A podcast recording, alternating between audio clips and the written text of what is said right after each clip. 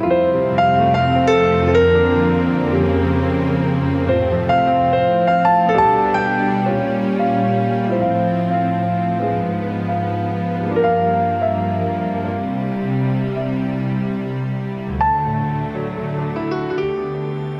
Iglesia Cristiana Evangélica Apostólica presenta el programa Palabra de Vida, un espacio de inspiración presentado por el pastor Daniel del Vecchio.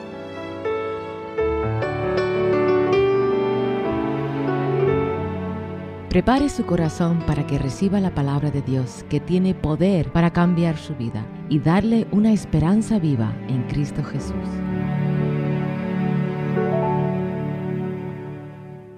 Tenga su lápiz o bolígrafo preparado que luego le daremos nuestra dirección donde podrá dirigirse para pedir libros o algún otro material. Gracias por sintonizarnos durante esta media hora, donde seguramente Dios le va a bendecir. Y ahora, con ustedes, el pastor Daniel del Vecchio.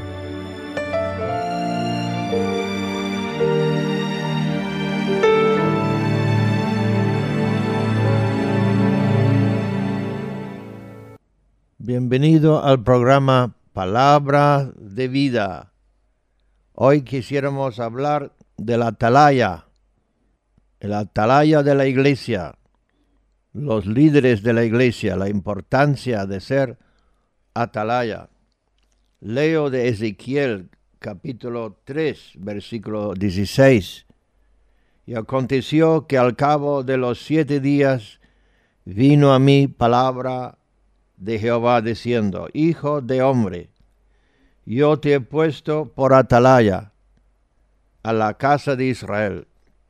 Oirás pues tú la palabra de mi boca y los amonestarás de mi parte. Cuando yo dijera al impío, el impío es el que no es santo, de cierto morirás, y tú no le amonestaréis ni le hablaréis, para que el impío sea apercibido de su mal camino, a fin de que viva, el impío morirá por su maldad, pero su sangre demandaré de tu mano. Pero si tú amonestares al impío, y él no se convirtiere de su impiedad y de su mal camino, él morirá por su maldad, pero tú habrás librado tu alma. Si el justo, el creyente, se apartare de su justicia y hiciera maldad, y pusiere yo tropiezo delante de él, él morirá, porque tú no le amonestaste, en su pecado morirá, y sus justicias que había hecho no vendrán en memoria, pero su sangre demandaré de tu mano. Pero si al justo amonestares para que no peque y no pecare, de cierto vivirá, porque fue amonestado, y tú habrás librado tu alma. Una atalaya tiene como su obligación lo de avisar del peligro que se acerca, de proteger la ciudad de posibles ataques del enemigo, porque su posesión sobre el muro le da una ventaja. Los que viven dentro de los muros deben vivir confiados, deben hacer caso a las advertencias de la atalaya. Dios ha capacitado hombres y mujeres como intercesores, como líderes, como profetas, pastores, y ellos tienen una posición de responsabilidad a la iglesia, de avisar tanto al impío de su mal camino como al creyente, el que era justo pero que está en peligro de desviarse o de apartarse del Señor. Vivimos en tiempos peligrosos por la degeneración del moral, la corrupción de la sociedad en que vivimos. Vivimos en un tiempo que se asemeja a los antediluvianos, durante el tiempo de Noé, el profeta de Dios que predicó 120 años, avisando el pueblo del diluvio que venía, avisando su generación del juicio de Dios, pero no le hicieron caso. La Biblia dice, y vio Jehová que la maldad de los hombres era mucha en la tierra, y que todo designio de los pensamientos del corazón de ellos era de continuo solamente el mal. Y se arrepintió Jehová de haber hecho hombre en la tierra, y le dolió en su corazón. Y dijo Jehová, raeré de sobre la faz de la tierra a los hombres que he creado. Dios siempre avisa antes del juicio, avisó antes del diluvio. Y para los científicos que antes se burlaban de esto como cuenta de Hades, que sepa que encontraran el arca en el hielo. Y ahí está como prueba de que la palabra de Dios es verdad. Lo encontraron en el monte Ararat. Cuando vino Juan Bautista, vino predicando que los hombres se arrepintiesen porque el reino de Dios se acercaba. Dijo, ¿quién os ha avisado de huir de la ira de Dios? Y Jesús vino después predicando el arrepentimiento, sanando enfermos, echando fuera demonios y diciendo, el reino de Dios se ha acercado. Y los discípulos predicaron el arrepentimiento y el bautismo en agua como señal de ese arrepentimiento. San Pedro dijo, arrepentíos cada uno de vosotros y bautízase en el nombre de Jesucristo para perdón de los pecados y recibiréis el don del Espíritu Santo. San Pablo fue enviado con esta comisión a los gentiles que se arrepentiesen y que se convirtiesen a Dios haciendo obras dignas de arrepentimiento, fruto que muestra que de verdad se han arrepentido y es la obediencia, la sumisión y la santidad. Jesús le apareció a San Pablo y le dijo, he parecido a ti para que te libro de tu pueblo y de los gentiles ahora te envío. Les libró de la influencia de su propio pueblo judío, le libró de la influencia de los gentiles y les envió a ellos con esta comisión para que abra sus ojos para que se conviertan de las tinieblas a la luz, de la potestad, o eso quiere decir la autoridad, el control de Satanás a Dios, para que reciben por la fe en Jesucristo perdón de pecados y herencia entre los santificados. No hay otro remedio para la raza humana. La sociedad está llegando al punto sin retorno de degeneración en que Dios les va a dejar que hagan lo que les da la gana. Dios les entregó a las generaciones pasadas, les entregó a una mente depravada para hacer lo que no conviene. Y esa degeneración moral afectado incluso la iglesia. Y no hay otra alternativa. Dios no tiene otra alternativa sino de enviar un juicio si no hay un despertar espiritual. Y la Biblia dice que el juicio tiene que comenzar en la casa de Dios. La responsabilidad cae sobre la iglesia de avisar del peligro del juicio de Dios, de la ira de Dios, porque la Biblia dice que Dios está aireado al impío todos los días. Y también de avisar del camino de escape, cómo podemos ser salvos. Vivimos en tiempos peligrosos de que San Pablo profetizó hace dos mil años que en los postreros días los hombres iban a ser amadores de sí mismos, o sea, egoístas, faltando el amor, cada uno buscando su propio bien.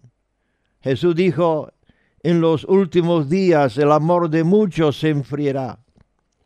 Del egoísmo sale todo los deseos pecaminosos. La raíz de todos los males es el egoísmo.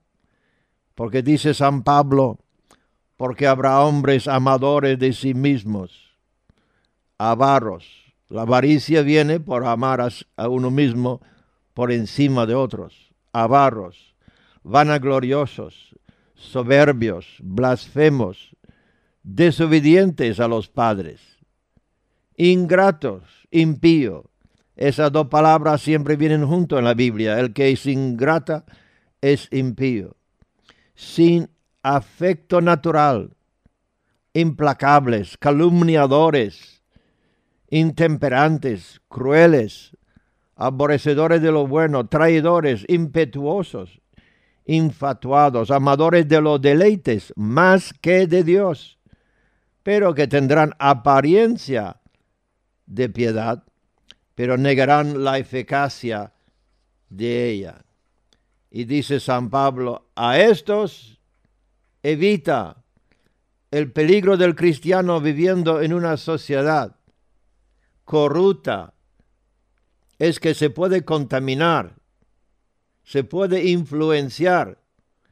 La levadura mala de esta sociedad puede afectar a la iglesia también. Son características del anticristo con su rebelión y su anarquía. El diablo está preparando una sociedad, una sociedad que le van a recibir cuando Él viene porque serán iguales. La Biblia dice que vendrá tiempo de apostasía y hemos llegado a ese tiempo de apostasía. Podemos leer en 2 Corintios capítulo 6.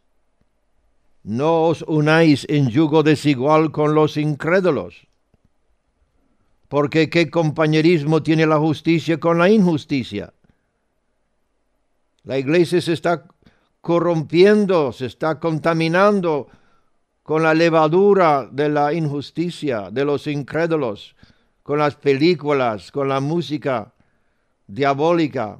La Biblia dice, ¿qué comunión la luz con las tinieblas? ¿Qué comunión? Si viene la luz, la tiniebla se tiene que ir. ¿Qué concordia Cristo con Belial? ¿Qué parte el creyente con el incrédulo? ¿O qué acuerdo hay entre el templo de Dios y los ídolos? Porque vosotros sois el templo del Dios viviente. Como Dios dijo, habitaré y andaré entre ellos y seré su Dios. Ellos serán mi pueblo, por lo cual salid en medio de ellos. La iglesia, los cristianos deben ser separados, no geográficamente, no físicamente, sino en cuanto a sus gustos, en cuanto a su corazón porque donde está el tesoro, ahí estará el corazón. Salid de medio de ellos y apartaos, dice el Señor. Y no toquéis lo inmundo, y yo os recibiré. Y seré para vosotros por Padre. ¿Tú quieres ser hijo de Dios? Pues aquí están las condiciones.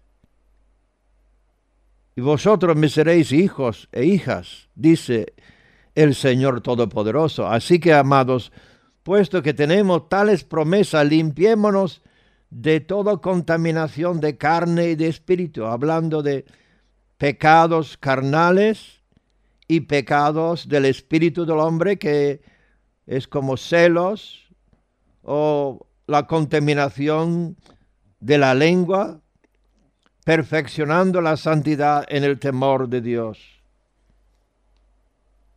Ahora vamos a leer también lo que dice San Pablo en los Efesios. El cristiano tiene que ser todo lo contrario al mundo, de ser luz que alumbra en las tinieblas. Por eso nosotros, los atalayas, estamos avisando a la iglesia.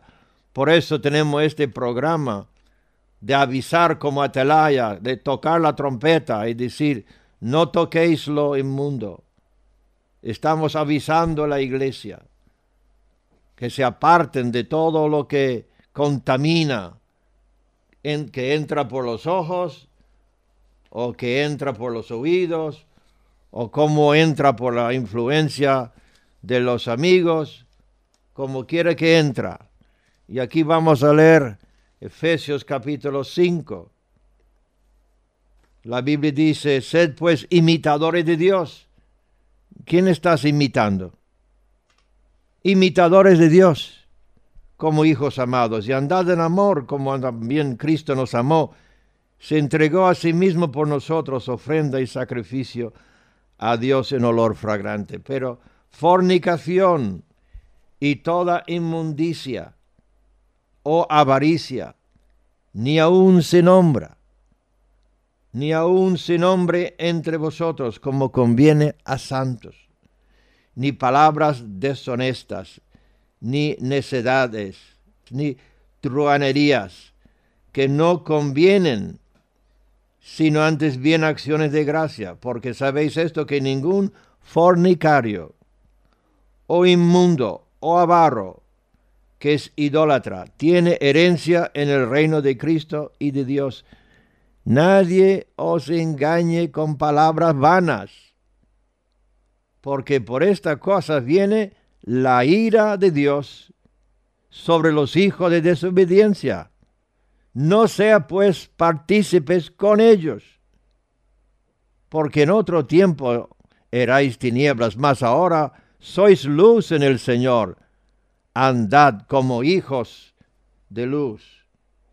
Y en el capítulo 4 de de Efesios también dice la palabra, esto pues digo y requiero en el Señor, que ya no andéis como los otros gentiles que andan en la vanidad de su mente, teniendo el entendimiento entenebrecidos, ajeno de la vida de Dios por la ignorancia que en ellos hay, por la dureza de su corazón.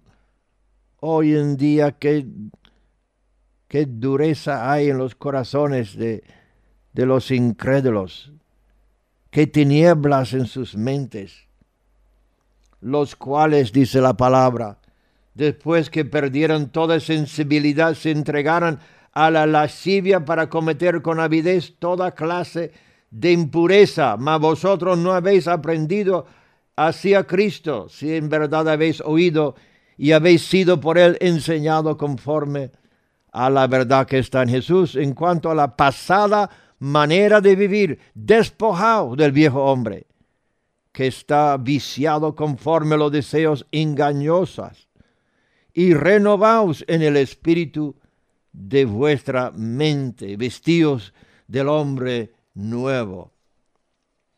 Cuando los apóstoles de nuestro Señor Jesucristo predicaban el arrepentimiento significaba que estaba la gente en peligro de la de Dios. Si no lo hacemos, si no advertimos, la sangre de esas almas estarán sobre nosotros. El peligro que yo veo como atalaya sobre el muro es que muchos están enfriando, perdiendo su primer amor, cautivado por el materialismo y el dinero, y engañado por el diablo en un sueño espiritual. Debemos tocar la trompeta y decir, despierta, estén alerta, atenta. El enemigo se acerca, vuestro adversario como león rugiente anda alrededor buscando quien devorar. Jesús dijo que en los últimos días muchos se ofenderán y tropezarán. Así que te digo, guarda lo que tienes Guarda la vida de Dios que tienes para que nadie roba tu corona, que nadie roba tu recompensa. Seremos protegidos de este engaño si amamos la verdad, porque el que ama la verdad ama a Jesucristo, que es la verdad. Y el que ama la verdad odia la mentira. Pilato preguntó a Jesús, ¿qué es verdad? Y lo tenía enfrente, la verdad encarnada. El que ama la verdad pagará el precio de andar en la verdad, no en sus opiniones y razonamientos que contradicen la palabra. Todo lo que contradice la palabra de Dios es mentira. Si amas más tener la razón que andar en la verdad, estás en peligro de ser engañado por su propio corazón, porque el corazón es engañoso y perverso. ¿Quién lo conocerá? En Proverbios leemos, hay generación limpia en su propia opinión, si bien no se ha limpiado de su inmundicia. Hay generación cuyos ojos son altivos. Yo creo que está hablando de esta generación. San Pablo avisa a la iglesia del avivamiento del anticristo antes que regresa el Señor para llevar su novia. Y yo pregunto si no íbamos a estar aquí, ¿por qué tantos avisos y advertencias? ¿Por qué describe al anticristo con tantos detalles? Pero Jesús dijo que muchos serán engañados por falsos profetas. ¿Por qué es tan fácil de que uno sea engañado? Pues vamos a leerlo en Tesalonicenses. Ahí vamos a leer lo que dice San Pablo en cuanto al anticristo, segundo Tesalonicenses, capítulo 2, versículo 7. Porque ya está en acción el misterio de la iniquidad, solo que hay quien lo presente lo detiene hasta que él a su vez se ha quitado de medio. Entonces se manifestará aquel iniquio a quien el Señor matará con el espíritu de su boca y destruirá con el resplandor de su venida. Y la Biblia dice que Él vendrá con muchos milagros y sanidades y con todo engaño de iniquidad para los que se pierdan por cuanto no recibieran el amor de la verdad para ser salvos. Por eso Dios les envía un poder engañoso para que creen la mentira. Pero si tú amas la verdad, amas a Cristo y quieres saber la verdad acerca de Cristo y acerca de uno mismo, entonces no caerás. Así que hermanos, estad firmes y retener la palabra, retener la doctrina que habéis aprendido, sea por palabra o por carta nuestra. En el texto de Ezequiel hemos leído de la seriedad de no avisar el impío de no predicar el Evangelio. Dijo Pablo, ay de mí si no predico el Evangelio. Soy deudor a sabios y a no sabios, a judíos y a gentiles. Y el que tiene pan es deudor al que no tiene nada que comer. El que tiene la luz es deudor al que está en tinieblas. El que ha bebido del pozo inagotable del agua de vida es deudor al que está muriendo de sed. El que tiene la vista es deudor al ciego que anda en tinieblas, para que le guía y que no tropieza. Si no avisamos al impío de su mal proceder, si no avisamos al hermano en peligro de caer, Dios demandará su sangre de nosotros. Así que atalayas, tocad trompeta, sonad alarma, comenzamos el ayuno y oración a buscar al Señor por el pueblo. Somos culpables si no hacemos nada, si no recogemos durante el tiempo de ciega, si dormimos en vez de estar trabajando en la viña del Señor, si dejamos que los que viven en tinieblas caen en el precipicio del infierno eterno sin que nadie les habla y le habla de Jesucristo que ha muerto por ellos, que ellos no tienen que perecer, que hay salvación en Cristo, que hay esperanza, que hay bálsamo para sus heridas, que hay perdón para sus pecados, que hay una llave que abre la puerta de su celda, que hay una luz que brilla y que rompe las cadenas. Y Dios quiere darnos esa llave, esa llave es el Evangelio, es el nombre de Jesucristo, es el poder del Espíritu Santo. Y ahora mismo yo quiero abrir la llave de algunos que están atados. En el nombre de Jesucristo te desato. En la autoridad de Cristo te desato de la depresión, de la mentira y del engaño y del pecado, de los vicios y de las ataduras. Te desato en el nombre de Cristo Jesús.